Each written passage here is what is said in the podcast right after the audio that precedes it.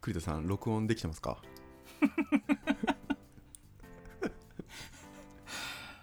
いやーね本当に。先週のね先週の収録終わったんですよね。終わってあの僕が録音した音源をこうドライブに保存したんですけどその後岩ちゃんからうんなんか Slack が来て、なんなんか30秒ぐらいしか録音できてますみたいな。いやね僕怪しいと思ったんですよ。あのエクスポートするときにめっちゃ早かったんですよ。あーなるほどね。ダウンロードか。はいはいはい。ダウンロードするときね。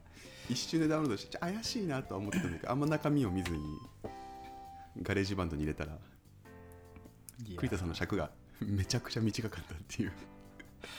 どうやらその録音ボタンを押し忘れてて録音を停止するタイミングで録音を始めたから 一番最後のどうでもいい30秒間ぐらいが録音されてたというね。いやすいまんせんでした本当に。いやいや全然です全然です。いやあのリッチャさんに続きリッチャさん会に続きうん。ちょっとねダメです僕は。クイックタイムと相性が悪いのかもしれない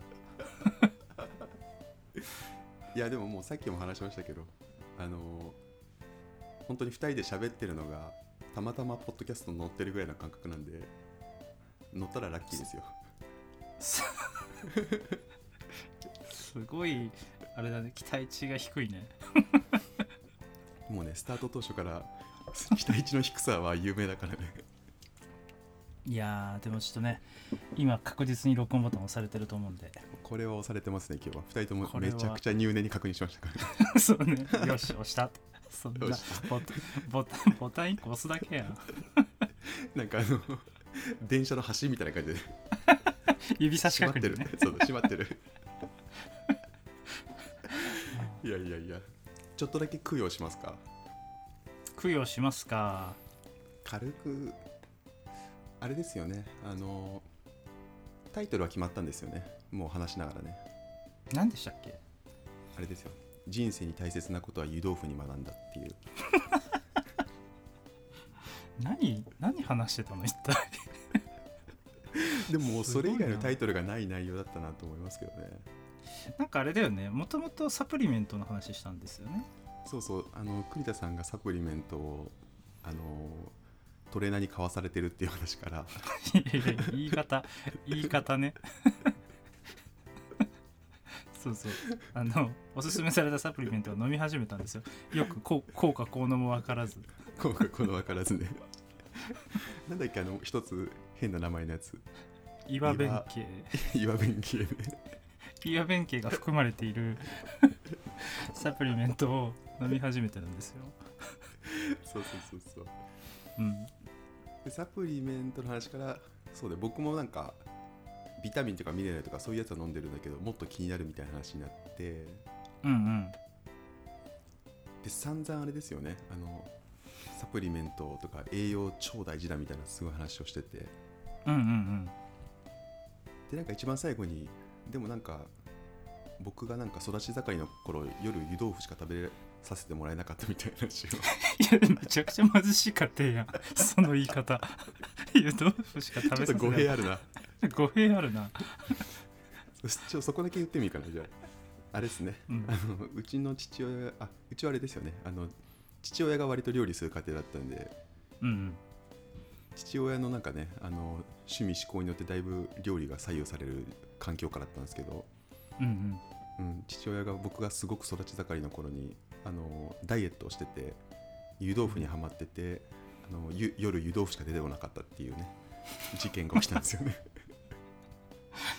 かわいそうだわ。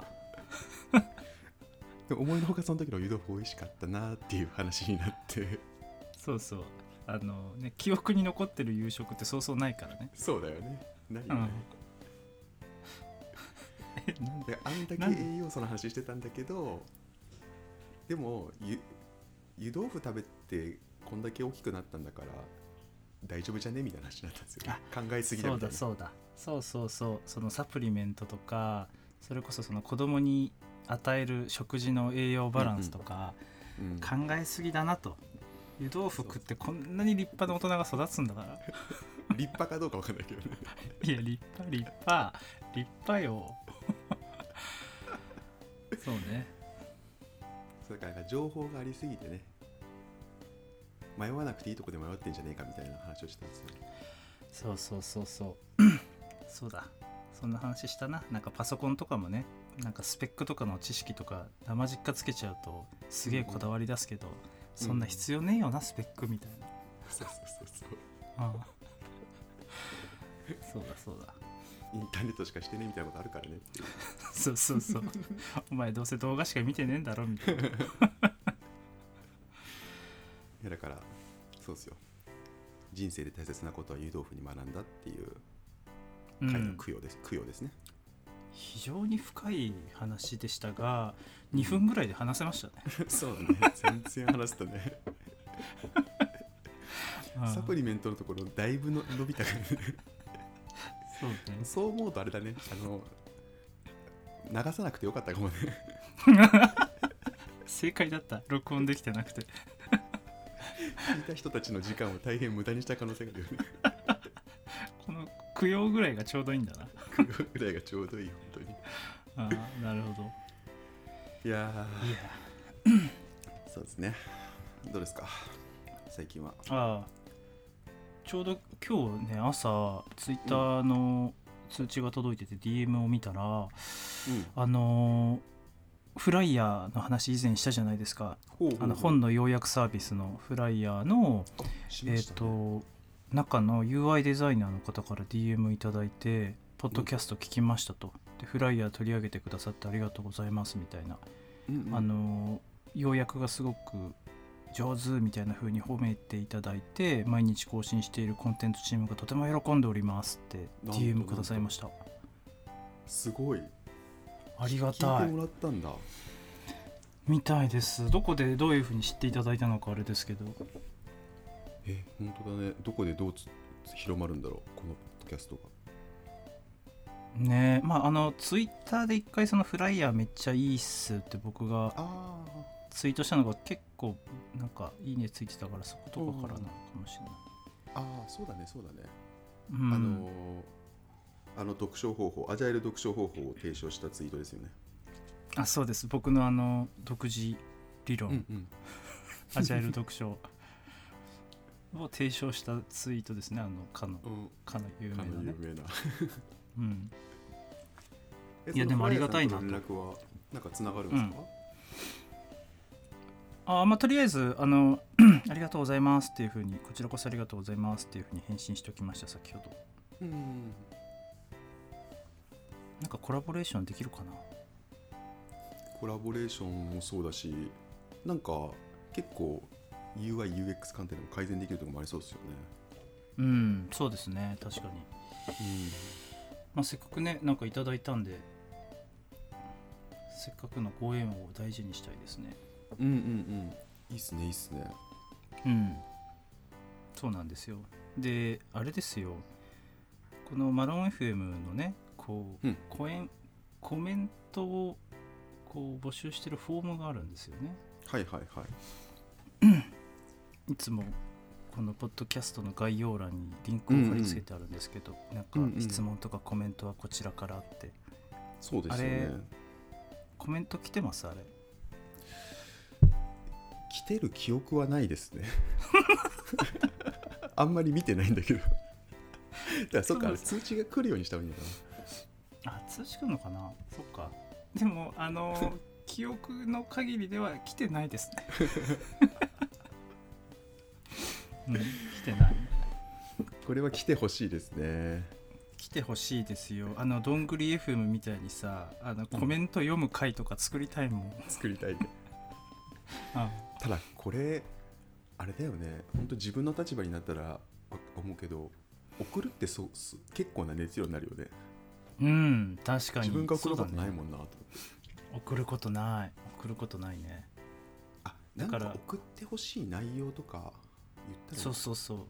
送って送ってきやすくしなきゃいけないかもしれないですね。はいはいはい。うん。確かにどうするといいんだまずあれだよね。前提として僕らなんか設置してるけど何も言ってないもんね。なあ何も言ってないからまずここで認知をうんうん。し,、ましてもらいましょう。んうん。確かうに URL を貼ってあります。うん。そもそも概要欄そんな見ないってこともあるしね。確かに。そうですね。それもあるかも。うん。まあでもそれこそ本当に「聞いてます」とかっていうコメントだけでもすごく励みになるしなんかねうん。その内容についての質問とかここがもっと詳しく知りたいとかでもめっちゃありがたいですよね。うんうん確かに。なんかあの最近やいやいラジオが一番最後になんかリクエストじゃなくて、フォームの案内するようになりましたよね。ああそう。へえあれいいなと思って。毎回リッチャか旅館さんがうん交代交代で多分録音してるやつだと思うんだけど流しててあれ分かりやすいなと思って。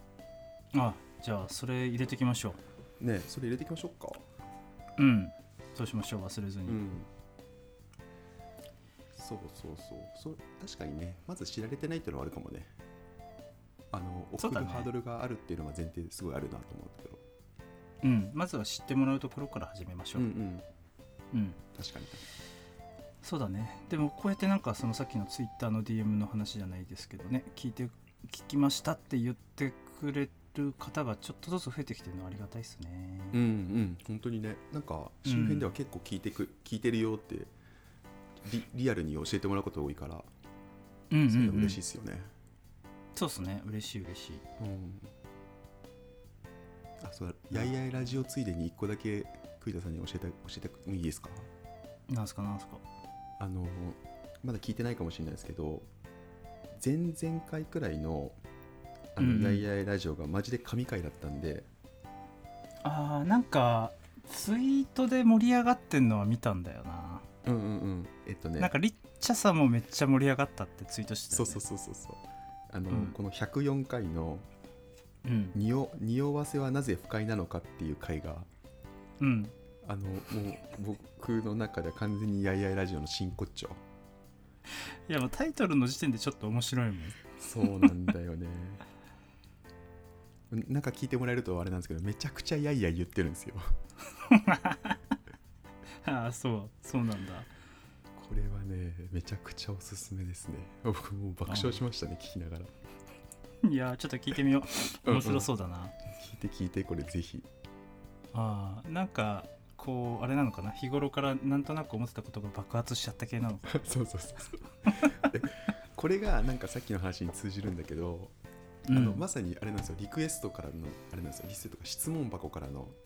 ああそうなんだ。2人が出したテーマじゃなくてなんか匂わせが質問者の人が私匂わせみたいなこう投稿にすごいイラッとしちゃうんですけど、うんうん。なんかそれは何でですか？みたいな話をして テーマがジャストすぎるじゃんみたいな2人に対してみたいなのって。へえ。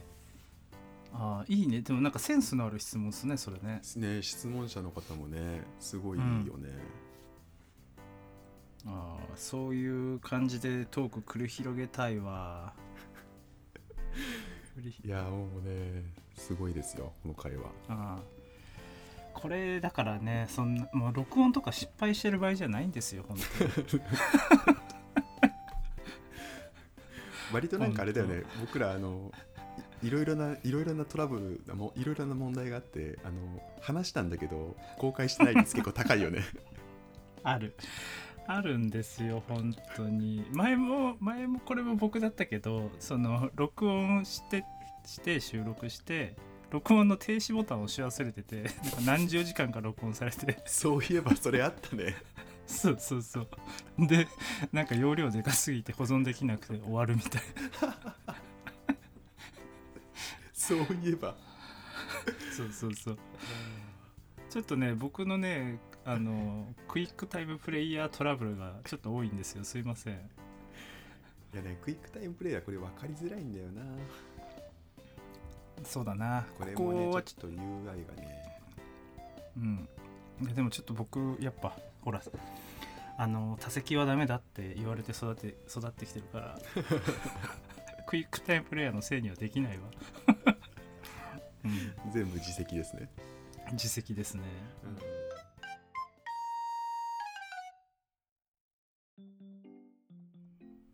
今日は何か話題があるんですっけ？ちょっと脳の話していいですか？そんなそんな感じで脳の話ぶっ込むことあんまないのよ。一応ね最初に確認取っとかないと。脳の話をしていいかダメかっていう。確かにな。岩ちゃん脳の話多いな。あー俺俺岩ちゃん以外と脳の話したことねえ気がするもんマジ俺結構いろんな人と脳の話するんだけど。いやおかしいおかしい。なんだよ脳の話って。いや脳が好きなんですよ。何ですか脳の話とは？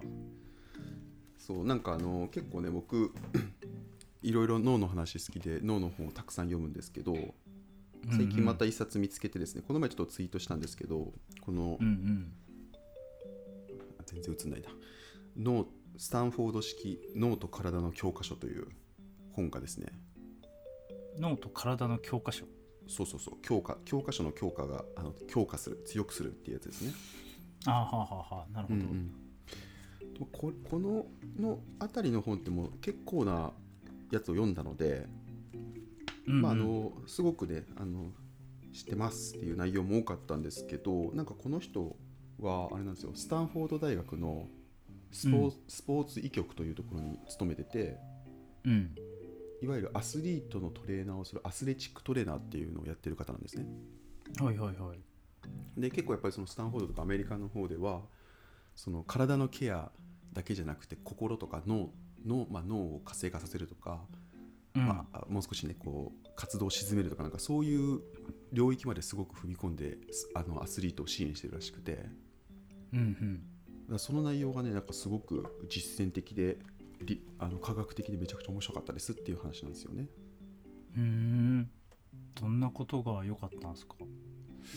なんかね、うんと、あ、そうそう、先に結論的に思ったこと言っちゃうと、うんうん。なんかあの、スポーツアスリートって、こういう体とか脳とか、まあ、心とかこういうのをケアしたりとか鍛錬するっていうのがもうすごく一般的じゃないですか。やっぱりこう短い期間でパフォーマンスを出し切るみたいな。っそうですね。ていうのが一般的だと思うんですけどこれなんかビジネスの世界も本当にそういう傾向になってきてるしなんかより加速するだろうなっていうのをすごく思うんですね。うんうん。なんかこれまでってその一社に勤めてたら基本的にはねあのパフォーマンスのこう波がこうある中でも基本的にその場その会社で長く勤めるみたいなのが結構ゴールだったというかね一般的だったのが、うんうん。多分なんかその だいぶこうビジネスが契約型になっていってあのその一つの会社でもそうだし複数の会社とかでももう短期間のビジプロジェクトの中でこう成果を出してそれが連続的につながっていくみたいな。なるほど。なんかそういう変化が起こっていく中であのビジネスビジネスパーソンのなんかそのアスリートみたいに、その心身あとかそうだねとかのケアとか鍛錬にこう投資していくっていうのがすごく一般的になるんじゃないかなと思ったのでなんかやっぱ全般的にすごいビジネスパーソンこそ読んでほしいなという思った本です。なるほど。ああそのうん ビジネス自体が契約型になっててなんかつまりそのプロジェクト単位で仕事をするみたいな短距離走になってるからよりこうパフォーマンスを最大化するのが大事だとこれまでみたいにこう長く会社に勤めてるとモチベーションが高い時も低い時も会社がこう囲ってくれているみたいな安心感があったけどうん、そういう感じでもなくなってきてるからっていう話はなるほど、そういうふうに考えたことなかったですね。ああ本当に。そううんなん。かその背景が前提としてあってだからすごく学ぶべきことが多いんじゃないかなっていうのを思うんですよねこのアスリートうたち。ん。なるほどな。そっか偉いね。偉いな。その反応。いやなんかいや確かにそのさ常日頃から最大限のパフォーマンスを出すとかって、まあ、めっちゃ大事じゃないですか、うんうん。大事だと思うし別にそうそうは思うんだけどでも一方でさこうちょっといゆるく働きたい時とかあるじゃん。うんうんうん。そうね。気抜きたい時とか。うんうん。そそういうことに対してどう捉えていらっしゃるんですか？私ですか？はい。そうでございます。そうだね。それでいくとなんかあれかな。あの力を発揮し続けるみたいなそのなんかそめちゃくちゃマッチョなのも必要なんだ考え方的にはあるんだけど、うん。はい、もう少しその裏側にあるのはその分めちゃくちゃしっかり休むっていうのが大事だったなと思ってるんですよね。なるほどなるほど。なんか前話したみたいになんかこう脳をちゃんと休めることによって集中するときは集中できるみたいなそのメリハリがつくっていう。うんのがまあ多分これもアスリートとかも結構近いんだろうなと思っていて試合のタイミングとか、練習のタイミングってすげえ頑張るんだけどそれ以外でちめちゃくちゃしっかり寝るとかっていう話かなと思ってるので、なるほどね。うん、だからなんか休む方はすげえ頑張ってますね僕。あーメリハリか。うんうん、確かに。メリハリはそうですね。その通りだわ。あーなるほどな。なんかねあのすごくシンプルに言うと脳のおそのホルモンの働きの話をしていてうん。あのめちゃくちゃ大きく分けると脳には2種類のそのホルモンがありますと。うんうん。あの意欲とか取り組むっていうところに対して作用するドーパミン系。はいはい。ドーパミン系は結構聞いたことありますよね。なんか聞いたことありますね。うんうんうん。であの心身とかリラックスする、えーホルモンっていうのがそのセロトニン？うんなんか聞いたことある。うん、セロトニンというのがストレスをとか不安を和らげてうんうんであの眠りに入る時とかにあの効くホルモンなんですよね。うん。うんで大きくこの2つのあのドーパミン系セロトニン系みたいなものがあってハイパフォーマーって呼ばれるスあのスポーツの世界でもハイパフォーマーって呼ばれる人たちはこの切り替えが上手っていうのがやっぱり見てると分かるらしいんですねなるほどね。はいはい。で今の生活だったりとかだとまあ情報が溢れてたりとか常時接続になったりとかなんか特にリモートワークからだと仕事とオンオフの切り替えが分かりづらいとかであの、うん。基本的にそのドーパミン系が放出されやすい生活スタイルなんですね。人間って、うんうんうん。なるほどなるほど。なのでキーとなるのはそのセロトニン系の不安だとかストレスを和らげるようなストあのホルモンを出せるような生活に変えていくっていうのが大事ですよと。でそっちが安定してくると切り替えてドーパミンをバッと出す時にはしっかり出せるしっていうようなことが書いてるんですよ。た例えばそのセロトニンを出すにはどどういうことをするみたいな感じなんですか？例えばで言うとすごく分かりやすいやつでいくとあの前もちょっと話したかもなんですけどあの、えっとセロトニンはあれなんですよ。眠りにつく時に結構で、うんうん。作用するホルモンなんですね。でえっと眠る前の 15時間から17時間前にえっと何だったっけな。このドーパミン系のホルモンをあの発散するというかあの分泌するようにすると15時間から17時間後にこのセロトニンが出るようになって眠りにつきやすくなるんですね。うん。ななるほど。のでそうそう。なのでその15時間から寝る寝る時間の15時間から17時間前にそのドーパミン系のホルモンを出そうと思うと一番いいのが朝日を浴びて散歩することなんですよ体を動かすことらしいんですよ。うん。なるほどね。なので眠眠りつきが悪い寝つきが悪いっていう人はあの朝早めに起きて朝日を浴びて散歩するっていうのがその15時間から17時間後の睡眠に効くっていうようなホルモンのメカニズムがあるんですね。うんうんうん。そうだからなんか 以前朝散歩するといいっすよっていう話をしたのは結構そういうのにもつながるんですよ。ホルモンの分泌のメカニズムでいうと。はあそこにつながるんですね。なるほど。なるほどなどなどこんなことがすごく書いてあってですね。楽しいっすよ。おすすめ。なんかあれなんだよな。こういう話を聞くと僕いつもあふんふんなるほどね。すごいなと思いながらそんなに実行しないんですけど。うん。でもあのねなんとなく分かってきた。僕の頭の中の思考回路が今話を聞気になきながら。る気になる。なんて言うんだろう。結構は僕働き方としてはだいぶ昭和っぽい働き方だと思うんですよ。タイプとしては。あのまあ、結構、まあ、今4社目会社4社目だけど1社目から、あのなんだまあ、だいぶハードワークをしてきたのでうんうん。別に長く働くことが、あのむしろ結構良いことだぐらいに正直思ってるんですよねうんうん。いま、未だに。うんうんうん。